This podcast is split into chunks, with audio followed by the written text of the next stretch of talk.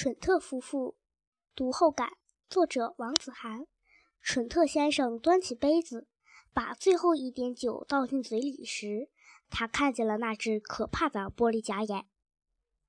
蠢特太太感到有个冰冷冷、黏糊糊的东西从脚上爬了过去，原来是蠢特先生在床上放了青蛙。这是蠢特夫妇中的情节。故事的主人公蠢特夫妇就像他们的名字一样特蠢，这是为什么呢？这个故事主要讲述了猴子马戏团和卷羽鸟的事。蠢特先生是一个脸上长满了毛、爱喝酒的人，而蠢特太太是一个恶毒的老妖婆。在生活中，他们总是互相捉弄。更令人生气的是，他们残忍地对待小动物。每个周三，他们都吃鸟肉馅饼，还折磨猴子。最后，他们得了收缩症，只剩下两对衣服和两双鞋了。